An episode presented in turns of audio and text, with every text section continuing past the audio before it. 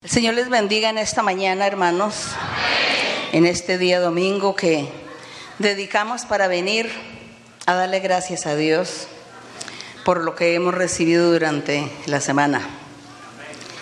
Y también venimos a dedicarle este tiempo al Señor, estos minutos, y a olvidarnos de nuestros problemas y nuestras dificultades afuera, en el hogar, en la vivienda en el trabajo o en el estudio.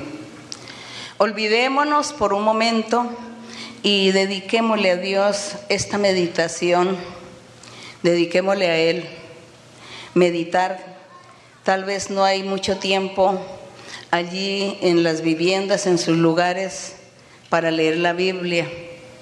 Entonces aquí cuando venimos tenemos que entregarnos, concentrarnos y olvidarnos de todo. Y que Dios vea en cada corazón que está usted dispuesto para agradarle, que no venga aquí por pasar el tiempo, sino que realmente venga porque le nació en su corazón, porque le nace en su corazón el agradar al Señor y el acordarse de que a Dios hay que darle gracias por todo lo que Él nos da. Y que hoy, que es un día de descanso del trabajo físico material, se le saca unos minutos para Él, que Dios vea todo eso en sus corazones. Pueden sentarse. Los saludo a todos ustedes con mucho cariño. Saludo con mucho cariño también a las personas recientes. Un saludo para ustedes. Y si hay personas que han venido hoy por primera vez, también los, les doy un saludo, una bienvenida. Y que Dios los bendiga y que al finalizar la reunión usted tendrá la oportunidad que oren por usted, que le impongan manos y Dios estará hablándole a usted a través de una persona, hombre o mujer, a quien Dios le ha dado los dones espirituales, principalmente el don de la profecía. Entonces usted que ha venido por primera vez va a vivir esta experiencia al finalizar y va a sentir que Dios lo ama también. Así como Dios nos ha demostrado que nos ama a nosotros y que tenemos promesas maravillosas desde hace mucho tiempo que Dios nos las está cumpliendo día tras día. Así que el Señor les bendiga y hoy vamos a estar meditando ya que hay personas recientes, ya que hay personas por primera vez, los hermanos antiguos ya conocen el tema, ya conocen la doctrina, pero como hoy vienen muchas personas de visita, entonces vamos a estar mm, repasando una enseñanza que es la obra gloriosa del Espíritu Santo. Ya los hermanos eh, saben, los que ya llevan cierto tiempo ya conocen, pero no les sobra que repasemos y que volvamos a recordar estas promesas que Dios nos hizo aquí en la Biblia y que se están cumpliendo hoy en nuestras vidas. Entonces hoy vamos a estar meditando acerca de la obra gloriosa del Espíritu Santo. Y que nosotros entonces vamos a estar pensando y meditando que el Espíritu Santo desde cuándo comenzó a trabajar con la humanidad, desde cuándo comenzó Dios a enviar su Espíritu para guiar y orientar a los seres humanos. Y nosotros vemos que esto lo hizo Dios desde el principio, desde que hizo a Adán y Eva Dios estaba allí en espíritu, hablándole a Adán y a Eva y dándoles eh, ordenanzas y enseñándoles el camino que debían seguir, qué era lo que tenían que hacer y qué tenían que dejar de hacer. Allí estaba el Espíritu Santo. Ellos mm, escuchaban la voz de Dios. Y es así como en todo ese tiempo, en todas esas generaciones después de Adán y Eva, Dios siguió manifestándose al hombre, enseñándole en sus conciencias la buena manera de vivir, enseñando que cada persona tenía que obedecer la ley de Dios. Dios eh, plasmó en sus conciencias la ley, su ley, y les enseñó. Y así vivieron muchos años, quizá miles de años, vivieron hasta cuando llegó Moisés y con Moisés entonces Dios quiso cambiar un poquito y dijo Dios, voy a formar un pueblo exclusivo para mí, un pueblo santo, perfecto, que me alabe, que me busque, porque todas las demás naciones, toda la demás humanidad se ha apartado y han comenzado a pecar, han comenzado a vivir en contra de la voluntad de Dios. Por eso Dios mm, levantó este pueblo para él y les dio leyes, pero entonces esas leyes ya eran escritas, ya no eran en la conciencia, en, el ser, en el corazón del ser, sino que ya Dios le ordenó a Moisés escribir esas leyes para que cada sábado el pueblo leyera y se informara y comenzaran a obedecer y a agradar a Dios. Así sucedió, pero todo eso falló porque el pueblo no quiso. Él no quiso someterse a Dios, ni agradar a Dios, ni obedecer al Señor. Como no quiso, pues, pero allí estaba el Espíritu de Dios en Moisés, en los profetas. Estaba allí el Espíritu de Dios guiando, eh, enseñando, consolando a la gente, enviando mensajes a las personas para que obedecieran y se sometieran a la voluntad de Dios. Pero ni así el pueblo no quiso. El pueblo siempre rechazó al Espíritu de Dios, rechazó la palabra de Dios, la manifestación de Dios, sus ordenanzas, sus leyes. El pueblo rechazó y el pueblo se endureció y se fue por otros caminos. Se fue hacia la idolatría, hacia el paganismo. Pero allí estaba el Espíritu de Dios hablando por los profetas. Y así sucedió todo el tiempo, todas las generaciones, hasta que ya llegó el tiempo en que el Señor Jesucristo vino al mundo estaba profetizado por los profetas de Isaías, Ezequiel, Jeremías, Moisés mismo profetizó que vendría un profeta, que vendría un ser perfecto, que estaría dando paz, felicidad a la gente, que estaría reinando, que sería el camino para la vida eterna, que sería el mediador entre los hombres y Dios que Él estaría dándole la felicidad. Todo eso lo profetizaron a través del Espíritu Santo, usando la boca de todos los profetas, que vendría Cristo. Llega Cristo y así se cumple la promesa del Señor, así se cumple el trabajo y la obra del Espíritu Santo.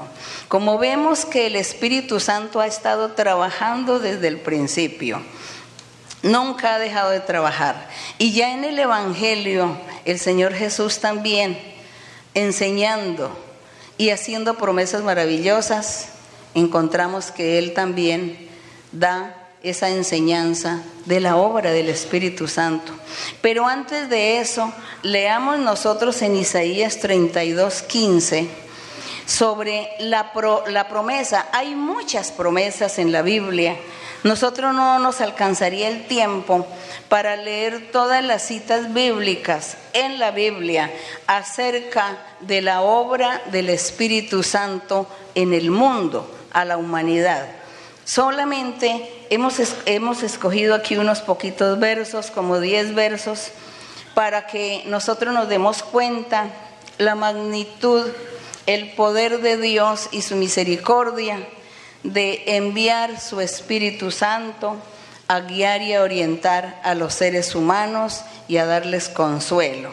Aquí en Isaías 32, en el verso 15, dice, eh, dice la palabra del Señor, dice, hasta que sobre nosotros sea derramado, ¿quién?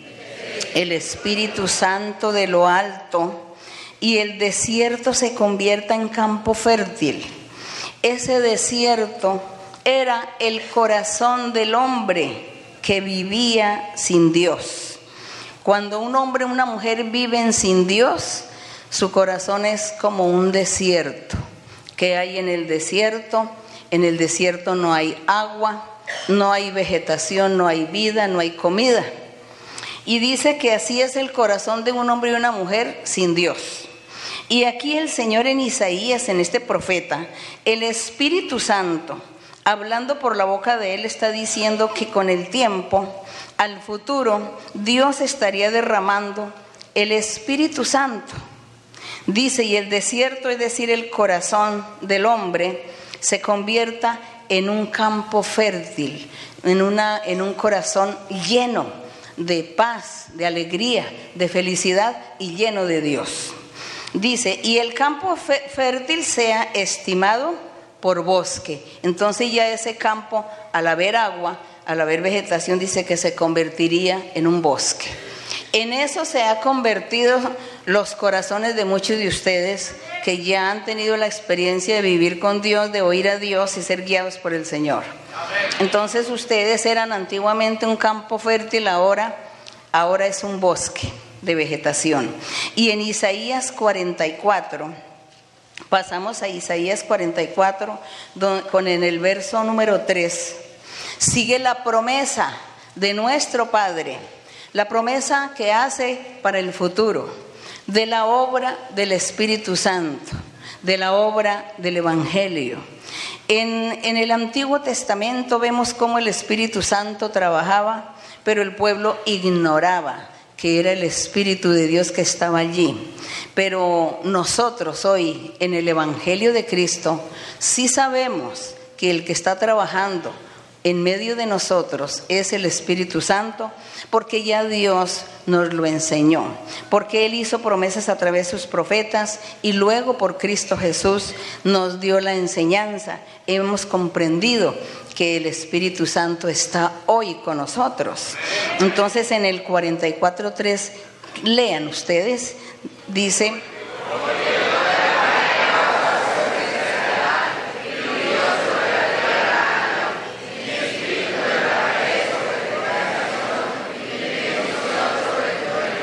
Gloria al Señor.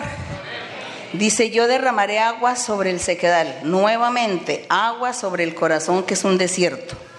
Ríos, dice, convertirá en ríos en esa tierra árida que es el corazón del hombre sin Dios. Mi espíritu derramaré sobre tu generación. ¿Cuál fue la generación? La generación era aquellos que estaban ya disfrutando del Evangelio de Cristo Jesús. Esos, ellos eran esa nueva generación. Dice, mi espíritu derramaré sobre tu generación y mi bendición sobre tus renuevos, es decir, los frutos, la gente que seguía de esas generaciones, los hijos de los hijos de los hijos sucesivamente, ellos son los renuevos. Nosotros somos los renuevos de esa generación a la cual el Señor Jesús habló que enviaría su espíritu y que vino el Espíritu Santo a aquella gente en la antigüedad hace más de dos mil años y que hoy nosotros también estamos disfrutando y hoy nosotros somos también esos renuevos. Y en un futuro nuestras generaciones seguirán siendo el renuevo de lo que hoy somos, de lo que hoy Dios nos está dando y vamos a darle a Él. Y le vamos a dar el ejemplo a, los, a los nuestros, a nuestras generaciones futuras. Gloria a nuestro Dios. Seguimos leyendo las promesas. En Ezequiel también Dios hizo una promesa maravillosa. En Ezequiel, que queda más adelante de Isaías, sigue Isaías, Jeremías, eh, atrás, atrás de de Isaías, de Jeremías está Ezequiel, si no me equivoco, o adelante. Está adelante de Lamentaciones. Lamentaciones, después de Lamentaciones sigue Ezequiel capítulo 36. Seguimos leyendo esas promesas que Dios hizo en la antigüedad porque el Espíritu Santo, hablando por sus profetas, hablaba para ese futuro maravilloso, porque estamos hoy viendo el trabajo y la obra del Espíritu Santo. ¿De qué manera trabajó el Espíritu Santo en la antigüedad? Trabajó en la antigüedad trabajó de una manera y luego en el Nuevo Testamento, en el Evangelio de Cristo, vemos cómo el Espíritu Santo trabaja una forma diferente. Y dice en Ezequiel 36, el verso 26, dice, y haré con ellos pacto de paz. ¿Con quiénes? Con los del futuro, con la gente del futuro, con la iglesia, con los creyentes en Cristo. Haré con ellos pacto de paz, pacto perpetuo será con ellos. y los estableceré y los multiplicaré y pondré mi santuario, que es la iglesia, entre ellos para siempre. El santuario. Dice que el Señor colocaría el santuario en su iglesia. Por eso dice que nosotros, los que verdaderamente sigan el camino de Dios, se convierten en templo de Dios, en templo del Espíritu Santo. Por eso es que nosotros luchamos aquí por enseñar, por predicar, que vivamos la vida santa, la vida recta, para que nuestro corazón sea el templo del Espíritu Santo. Porque Dios envió el Espíritu Santo aquí a la tierra para que esté con nosotros. Esa es la obra maravillosa. En la antigüedad el Espíritu Santo venía a la boca de los profetas para hablar, para profetizar. Pero hoy el Señor envió el Espíritu para que more con nosotros. Gloria al Señor. Entonces eso dice, y en el verso 27, estamos en Ezequiel 36, verso 26 ya lo leímos. En, en el 27 dice, estará en medio de ellos mi tabernáculo. ¿En medio de quiénes? En medio de los creyentes en Cristo Jesús. En medio de aquellos que siguen el Evangelio del Señor. Estará en medio de ellos mi tabernáculo y seré a ellos por Dios y ellos me serán por pueblo. Vemos aquí cómo Dios prometió que para el futuro, ya no era el pueblo de Israel físico, su pueblo escogido, su pueblo privilegiado, porque ellos le estaban fallando a Dios, se habían apartado de Dios. Y aquí, en Ezequiel, Dios estaba muy enojado con el pueblo de Israel y ya no los veía como su pueblo. Y por eso Dios usó a Ezequiel para profetizar. El Espíritu Santo hablando por boca de Ezequiel diciendo que para el futuro Dios estaría levantando una iglesia, levantando un santuario, un tabernáculo que estaría con esos creyentes en Cristo, con esos creyentes del Evangelio, y que Dios estaría allí con ellos, y que el Espíritu Santo estaría en el corazón de cada uno, porque cada uno sería el templo del Señor.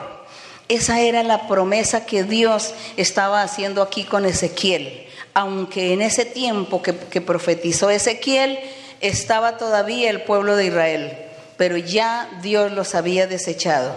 Dios estaba hablando al futuro para su pueblo predilecto, gloria al Señor, su iglesia, gloria al Todopoderoso. Y aquí en Ezequiel 37, en el verso 14, en el verso 14 dice, pueden ustedes leer ese verso.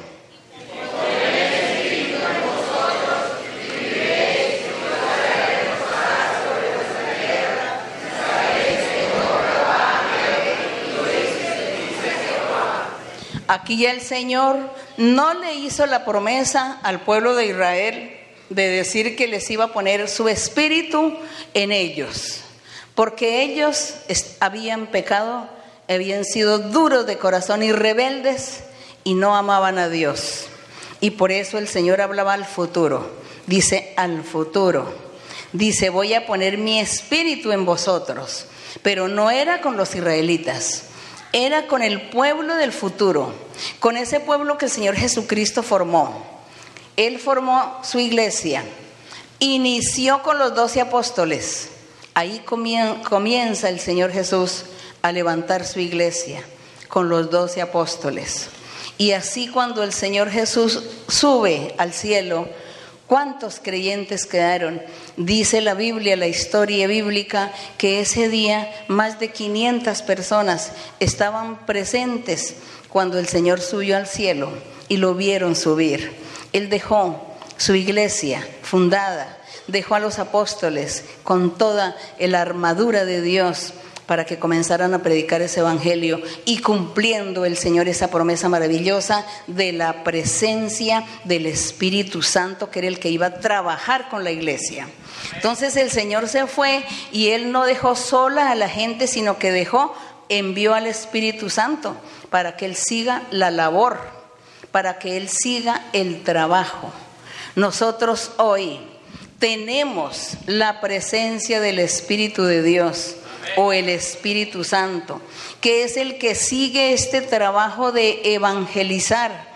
Él es el que nos ayuda a nosotros para que podamos nosotros enseñar, predicar, entender, comprender la palabra de Dios, comprender la Biblia, enseñarle a la gente, guiar a la gente, orar por la gente, imponerle manos a las personas para que Dios haga milagros en sus vidas, los liberte, los transforme, haga milagros Dios. Y fuera de eso, que Dios haga un cambio de vida en nuestro ser y que nuestra vida pecaminosa cambie, quite, sea quitada y entremos a vivir una santidad que es lo que Dios quiere.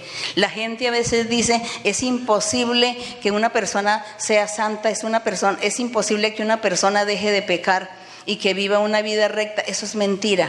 Pues no es mentira, porque para Dios no es imposible. El Espíritu Santo es el encargado, el que está trabajando entre nosotros, ayudándonos, eh, instándonos, recordándonos, consolándonos, nos llama la atención, nos consuela y nos dice, no olvides que tienes que hacer esto, no olvides que tienes que ir por este camino, no te desvíes.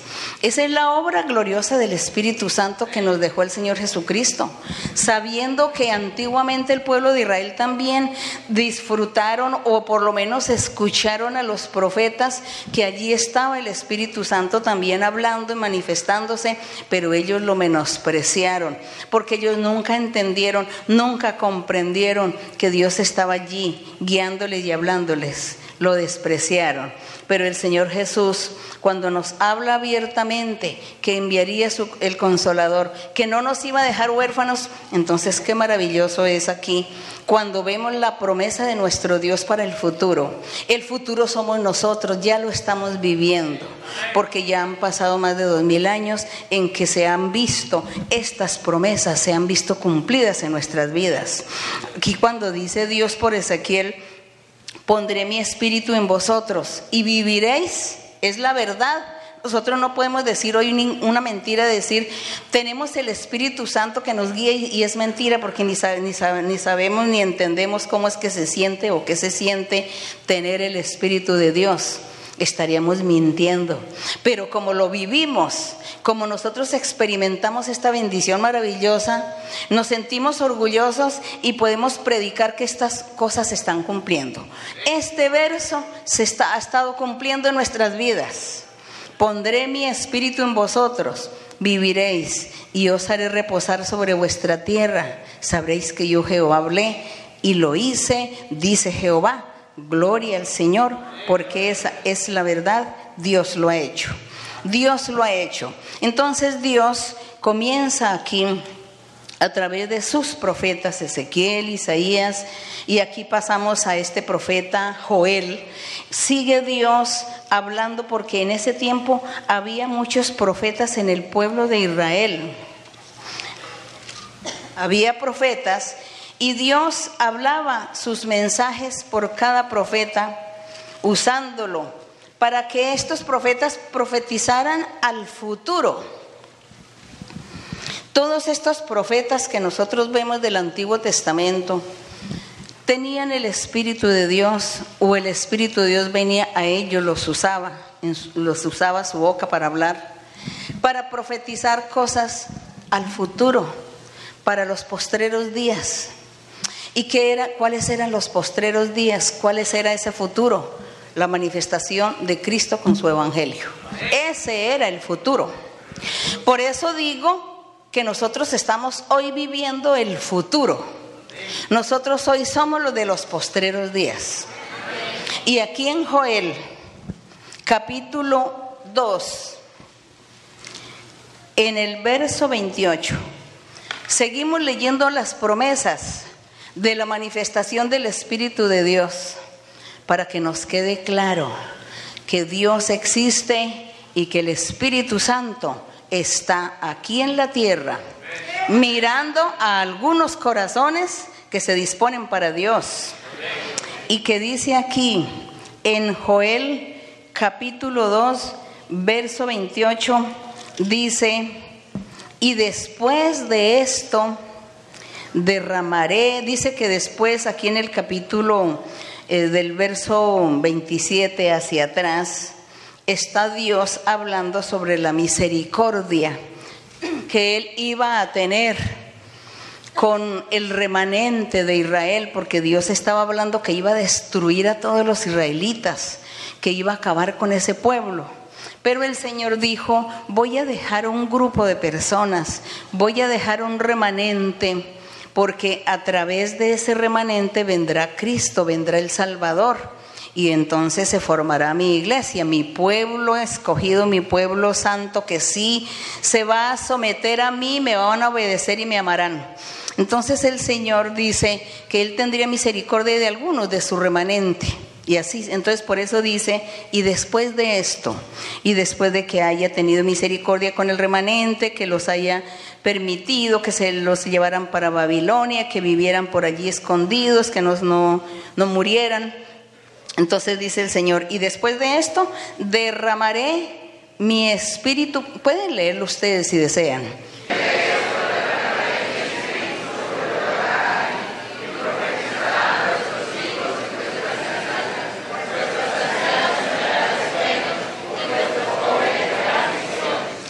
ustedes, mis queridos hermanos, en sus experiencias que ustedes algunos han vivido, han, se, han cumplido estas cosas en algunos de ustedes. Porque muchos me dicen, tuve visiones, muchos me dicen, soñé, soñé, el Señor me habló en sueño, me mostró esto, lo otro. El Señor mostró mi vida, me ayudó, me dio solución. El Señor hizo una sanidad en mi vida, me hizo milagros. Uno ve la manifestación de Dios. Y qué hermoso cuando dice el Señor que en esos postreros días, pues los postreros días iniciaron con Cristo Jesús y sus doce apóstoles. Ahí iniciaron los postreros días y derramaría su espíritu y efectivamente el Señor cumplió su palabra el día de Pentecostés. No sé si ustedes recuerden esa historia maravillosa en Hechos 2, cuando dice que el día de Pentecostés, la fiesta de Pentecostés de los judíos, ese día Dios usó para que viniera el Espíritu Santo y bautizara y estuviera con 120 personas en el aposento alto. Qué maravilloso es que ahí empezó a cumplirse las promesas de los postreros días. Gloria a nuestro Dios y después vemos cómo nosotros también en Juan, en el Evangelio de Juan 14, pasamos aquí al Evangelio de Juan 14, que dice esta promesa maravillosa aquí en Juan 14, 26. Juan 14, 26 dice, bueno, yo les voy a leer desde el verso 24. Dice el Señor Jesucristo, el que no me ama no guarda mis palabras, y la palabra que habéis oído no es mía, sino del Padre que me envió. Os he dicho estas cosas estando con vosotros, le dijo a sus discípulos. Y luego ya el Señor en el verso 26 dice, mas el consolador, el Espíritu Santo, a quien el Padre enviará en mi nombre, Él les va a enseñar que todas las cosas y os recordará todo lo que yo os he dicho. Esa es la promesa, eso fue lo que el Señor Jesús dijo, porque el Señor Jesús, conocedor desde el Antiguo Testamento, desde Adán, conocedor de la manifestación del Espíritu de Dios, de la manifestación del Espíritu Santo, la obra del Espíritu Santo. Él es el que está actuando desde esa época y el día de hoy con nosotros, Él está actuando para que la gente se salve, para que la gente cambie, para que la gente busque a Dios, crea en Dios, porque lea la Biblia porque es el único libro que se habla de Dios y aquí este libro es verdadero, verídico, Dios lo vivifica haciendo vivo todas estas palabras y estas promesas que Dios implantó en este libro. Entonces nosotros no tenemos que tener ninguna duda de decir que estamos solos en el mundo porque Dios ha enviado su Espíritu y la obra del Espíritu Santo sigue vigente. ¿Y cuántos desean disfrutar esa obra maravillosa del Espíritu Santo? Todos nosotros deseamos visitar. Ahora el cumplimiento de esta promesa que el Señor Jesucristo hizo, que enviaría el consolador, que enviaría su Espíritu Santo, la encontramos en Hechos 2 como les decía que allí en Hechos 2, 120 personas estaban orando en el aposento alto y estaban buscando la presencia del Espíritu Santo, que esa es la obra gloriosa que el Espíritu Santo está haciendo, un trabajo maravilloso con nosotros.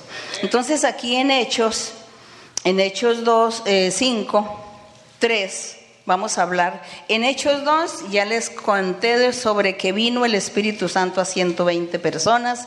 Ahí se cumplió la promesa del Señor.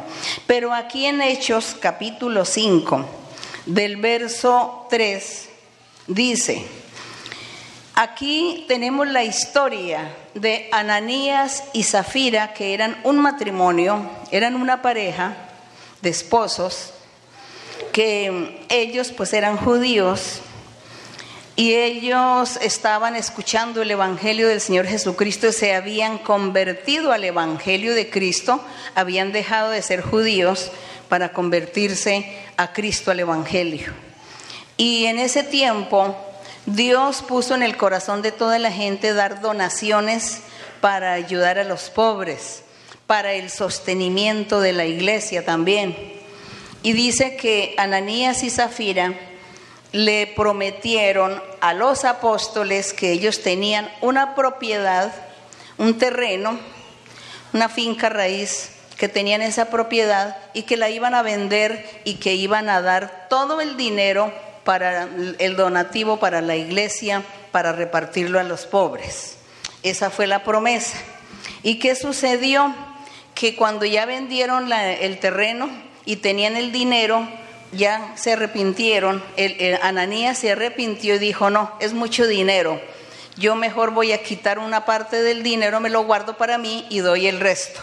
Eso fue lo que aconteció. Entonces, por eso dice aquí, dice, sustrajo del precio, sabiéndolo su mujer, trajo solo una parte y la puso a los pies de los apóstoles. Quiso engañar a los apóstoles. Y en el verso 3 es Pedro, tomado por el Espíritu Santo. El Espíritu Santo le reveló a Pedro en ese momento que Ananías estaba mintiendo y que lo estaba engañando con el precio de la propiedad. Y por eso Pedro le dice, ya tomado por el Espíritu, dice, Ananías, ¿por qué llenó Satanás tu corazón para que mintieses al Espíritu Santo? Aquí no le dijo, estás mintiéndole a Pedro. No le dijo, estás mintiéndole a Pedro. Le dijo, le estás mintiendo al Espíritu Santo. Porque en ese momento Pedro estaba tomado, lleno del Espíritu de Dios, cuando Ananías comienza a decirle la mentira que del precio de la heredad y por eso Pedro le dijo, ¿por qué mientes al Espíritu Santo? Y le dio una maldición, qué tristeza. Dice, sustrajiste del precio de la heredad. Y dice ahí que Dios castigó a Ananías. ¿Con qué lo castigó? Con la muerte. Con la muerte lo castigó. ¿Por qué? Porque él estaba metiéndose contra el Espíritu Santo estaba en contra del Espíritu Santo. Y él no estaba en contra de un apóstol, de un hombre, sino del, Espíritu Santo que estaba en Pedro. Y por eso Dios castigó a Ananías y le quitó la vida. Y después dice que a la esposa también le quitó la vida también a, Zafira y ella murió también y dice que a, los dos les hicieron el, el funeral el mismo día. Ese fue el castigo, ¿por qué? La gente cree o piensa que burlarse de Dios es muy sencillo, que burlarse de la palabra de Dios es lo pueden hacer. A veces la gente no valora la iglesia. La gente viene a veces y escucha profecía. Dios le habla y le hace promesas. El Espíritu Santo le habla. Le hace promesas a través de la profecía o a veces a través de los sueños o a través de las visiones. Y las personas no valoran. Y, al no valorar, piensan que, que esto es de los hombres, que esto es cuestión de humanos. Pero la gente ignora que es Dios el que está ahí, es la palabra de Dios. Es que si estamos aquí es porque Dios nos lo ordenó, porque Dios nos tiene aquí, porque Dios nos ha mm, ordenado hablar, enseñar. Y entonces cuando la gente se viene en contra, no se están metiendo con nosotros los humanos, sino con Dios directamente. Entonces, ¿por qué no se le ama a Dios? ¿Qué, ¿Cuál dificultad hay para no amar a Dios? ¿Por qué más bien no se reviste la persona de humildad, mansedumbre o sencillez? ¿Y por qué no dice, sí, yo amo a Dios, yo quiero amar a Dios y yo quiero conocer de Dios? Y yo quiero leer Biblia y aprender y que Dios se manifieste en mi vida, porque qué bonito es todo lo que la gente hace pero la gente lo hace por capricho. No, es que la gente lo hace es porque están movidos por el Espíritu de Dios, que es el que está haciendo el trabajo entre nosotros. Él está trabajando en la congregación, en los corazones, haciendo su labor, su trabajo. Y la gente piensa que están con los humanos, pero no es así. Tenemos que pedir los que amamos a Dios, pedirle a Dios discernimiento para comprender. Los que vienen apenas recientemente o por primera vez, cuídese de juzgar, cuídese de proferir alguna palabra que quizás venga en su contra. Más bien diga, Dios, quiero amarte. Quiero vivir experiencias contigo. Quiero sentirte en mi corazón. Quiero saber y estar seguro que tú existes y que tú eres un Dios real. Que todo lo que esta gente predica, que se convierta en una realidad en mi vida. Eso es lo que hay que decirle al Señor. Y si usted hace eso con mucha sinceridad, pues Dios inmediatamente entra a qué? A bendecirlo y a cumplirle su anhelo, el deseo de su corazón. Hay muchos versos donde habla que el Espíritu Santo era el que manejaba la iglesia. Por ejemplo, aquí en Hechos 8, ya que estamos en Hechos, aquí en Hechos 8 habla que el Espíritu Santo era el que manejaba la iglesia. En 8.29, en 8.29 dice, dice que Felipe, dice que eh, un ángel del Señor le habló a Felipe y le dijo que se levantara y que siguiera por un camino y que cuando él iba por ese camino entonces vio a, una, a un hombre que iba en un carruaje y iba leyendo la Biblia, iba leyendo al profeta Isaías. Entonces dice aquí el 29, dice, y el Espíritu le dijo a Felipe, acércate y júntate a ese carruaje, porque ahí va un hombre que está leyendo al profeta Isaías. Ajúntate, le dijo el Espíritu, le dijo a Felipe. En el verso 29, estamos leyendo, ¿no? Dice, y el Espíritu le dijo a Felipe, acércate, júntate a ese carruaje. Y Felipe y obedeció y se, se, juntó al carruaje y le preguntó al hombre, ¿y tú entiendes lo que lees? Entonces el hombre dijo, no, yo no puedo entender, si no hay alguien que me explique, pues yo no lo puedo entender. Entonces dice que Felipe comenzó a enseñarle la palabra de Dios. Pero lo más bonito, hermanos, es el trabajo del Espíritu Santo. Mire cómo Dios quiso salvar a este hombre que trabajaba ya con una reina de Candace. Y dice que Dios le quiso, eh, lo quiso que se salvara, que conociera lo de Dios. ¿De qué manera? Actuó el Espíritu Santo, hablándole a Felipe, júntate a ese carruaje, ve, entra a ese carruaje. El Espíritu Santo haciendo qué? Su trabajo. Y nosotros hoy ¿Cuántas veces el Espíritu Santo le habrá dicho a alguien o le habrá hecho sentir a alguien que haga esto, aquello, que vaya, que venga, que sube, que baje? Porque Dios tiene un plan para cada persona para bendecirlo. Entonces Dios a veces pone en el corazón de una persona ir a orar por alguien. Necesito ir a orar por tal persona, no sé qué le pasa. Entonces yo voy a orar por esa persona y es que está enferma, está grave. Entonces yo oro para que Dios haga el milagro en su vida. Pero ¿quién fue el que me instó? El Espíritu Santo. Él me movió. O a una ayuda a alguien que no tiene ese día para comer. Bueno, no sé por qué será que siento el deseo de darle algo de dinero a esta persona. Ah, porque es que estaba muy necesitado. El Espíritu Santo puso en mí que le diera un dinero. Gloria a nuestro Dios. Esa es la obra de Dios. Esa es la obra del Espíritu Santo. El trabajo del Espíritu Santo en nuestras vidas. Gloria al Señor. No, ser, no es bueno, eh, hermanos, ¿no creen ustedes que nosotros nos vamos a sentir orgullosos de conocer esta obra maravillosa y de conocer la obra del Espíritu Santo? Porque es que la obra del Espíritu Santo no es solamente para profetizar, no es solamente para ver visiones o para tener sueños, no. La obra del Espíritu Santo es para hacerle el bien a la demás gente, para hacerle favores a la gente, para tenderle la mano, ayudas a las demás personas, para ser misericordiosos, para ir a darle un consejo a alguien. El Espíritu Santo está ahí trabajando con todos nosotros de una u otra manera, de una u otra forma, trabaja y nos incita a que hagamos las cosas pone en nosotros hacer ese, cualquier asunto que sea benéfico para las personas.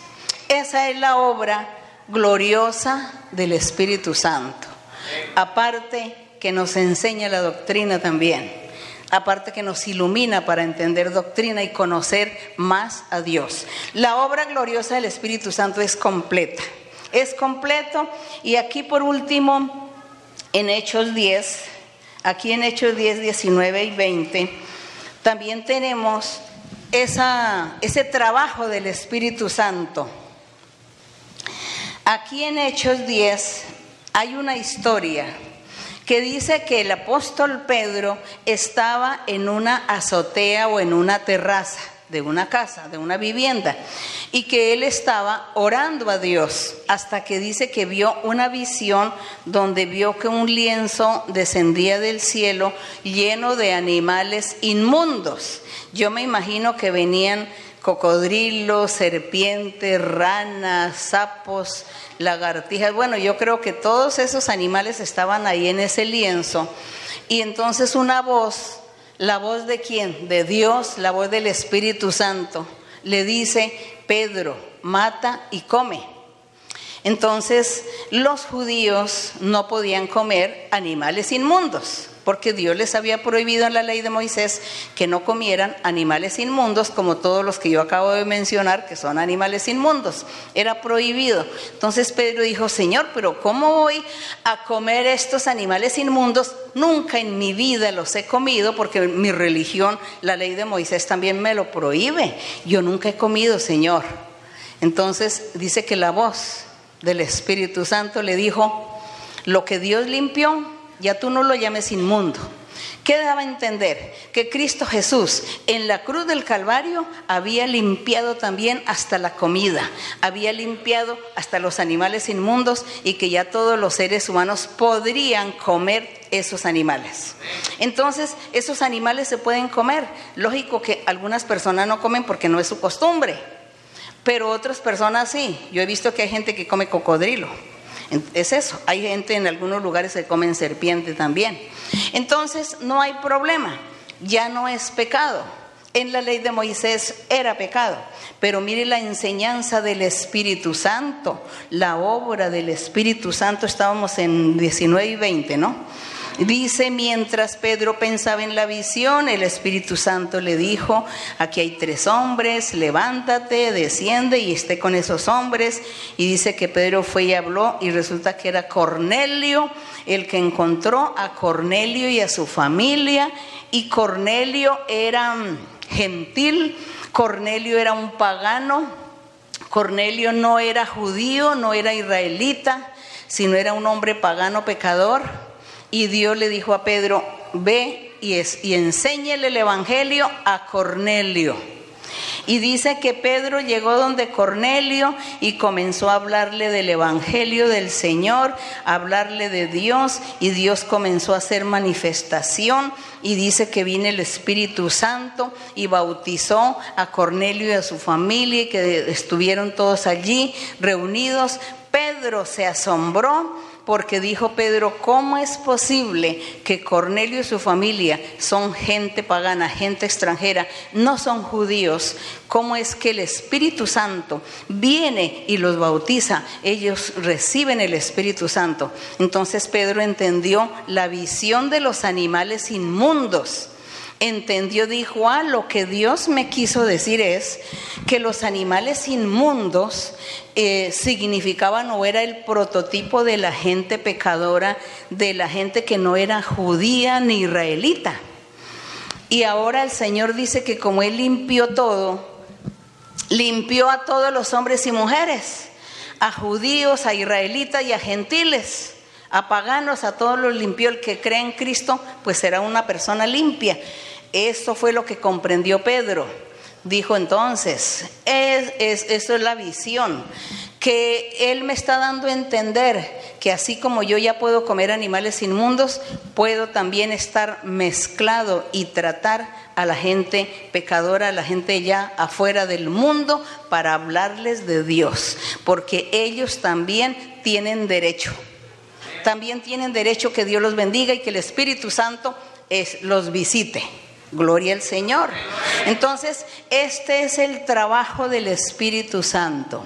El Espíritu Santo nos enseña el camino, nos enseña cómo actuar, cómo tratar a la gente, cómo tratar a, muchas personas que el mundo desecha, que el mundo discrimina y el Espíritu Santo nos enseña que no hay que discriminar, no hay que menospreciar a nadie ni desechar a nadie, porque todos tienen derecho de tener la bendición de Dios. Todos tienen derecho de recibir lo del Señor, porque todos son seres que Dios creó. Y por lo tanto hay que predicarles, orar por ellos y enseñarles para que ellos reciban la bendición de Dios. Ese es el trabajo del Espíritu Santo, lo que Él nos enseña. Gloria al Señor. Gloria a Dios. En Romanos 8:14 dice por aquí, Romanos 8:14 para que ustedes lo lean en voz alta y lo lleven a su corazón, que nunca se les olvide. 8:14. ¿Ya está listo en 8:14? Entonces todos pueden leer Romanos 8:14.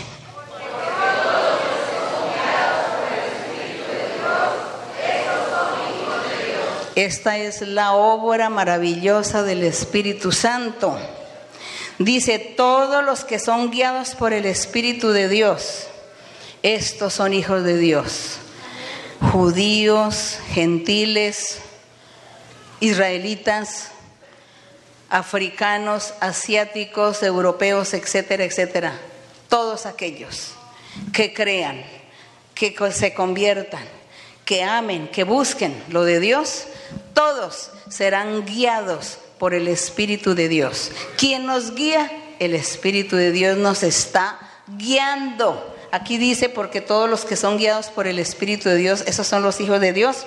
Y aquí no está hablando del don de la profecía, sino de la doctrina en general, de toda la enseñanza general que el Espíritu Santo nos enseña a nosotros, cómo comportarnos con nuestros semejantes, cómo comportarnos en nuestra sociedad cómo comportarnos ante los gobiernos de cada país donde vivimos, respetando y valorando todas las cosas, haciendo todo bien, perfecto, siendo honrados, organizados, siendo sinceros, siendo intachables. Eso, porque eso es el sello que nosotros tenemos que llevar siempre, la señal como hijos de Dios.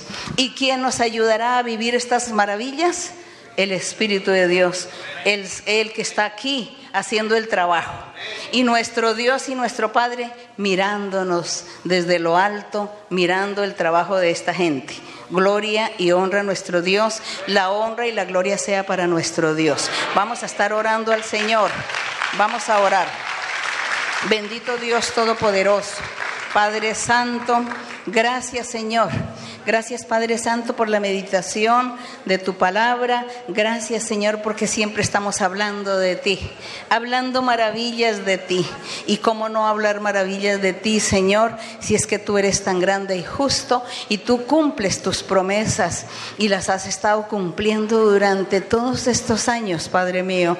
Todos estos años, más de 50 que yo te conozco, mi Señor, has estado haciendo promesas maravillosas y se han estado cumpliendo en mi vida y en nuestras vidas de todas las personas que yo alcance, Señor, a conocer, de las cuales tú les hiciste promesas también. Tu iglesia, gracias por la iglesia, gracias por el respaldo que le das a la iglesia a nivel mundial.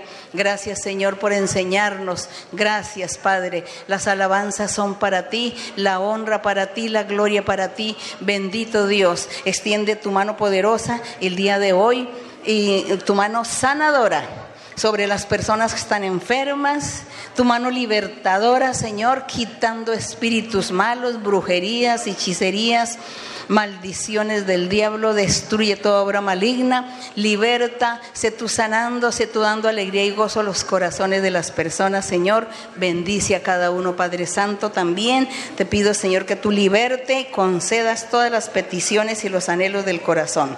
Bendito Dios. También, Señor, estamos orando por la ofrenda, por los diezmos, Señor, que tú bendigas en gran manera cada hombre, cada mujer, Señor, que han entendido tu mensaje, tu palabra, que dan su diezmo, que lo den de corazón, que lo hagan con fe, creyendo en ti, para que asimismo tú les des su bendición en el, en el momento, mi Señor, que tú nunca les falte, que les des en abundancia. Padre Santo, multiplica y bendice, Señor, al dador alegre. Dales prosperidad. Gracias, mi Señor. Bendice mi Padre en el nombre glorioso de Cristo Jesús, tu Hijo amado. Amén. Gloria al Señor. Muchas gracias, hermanos. Dios les bendiga. Pueden sentarse.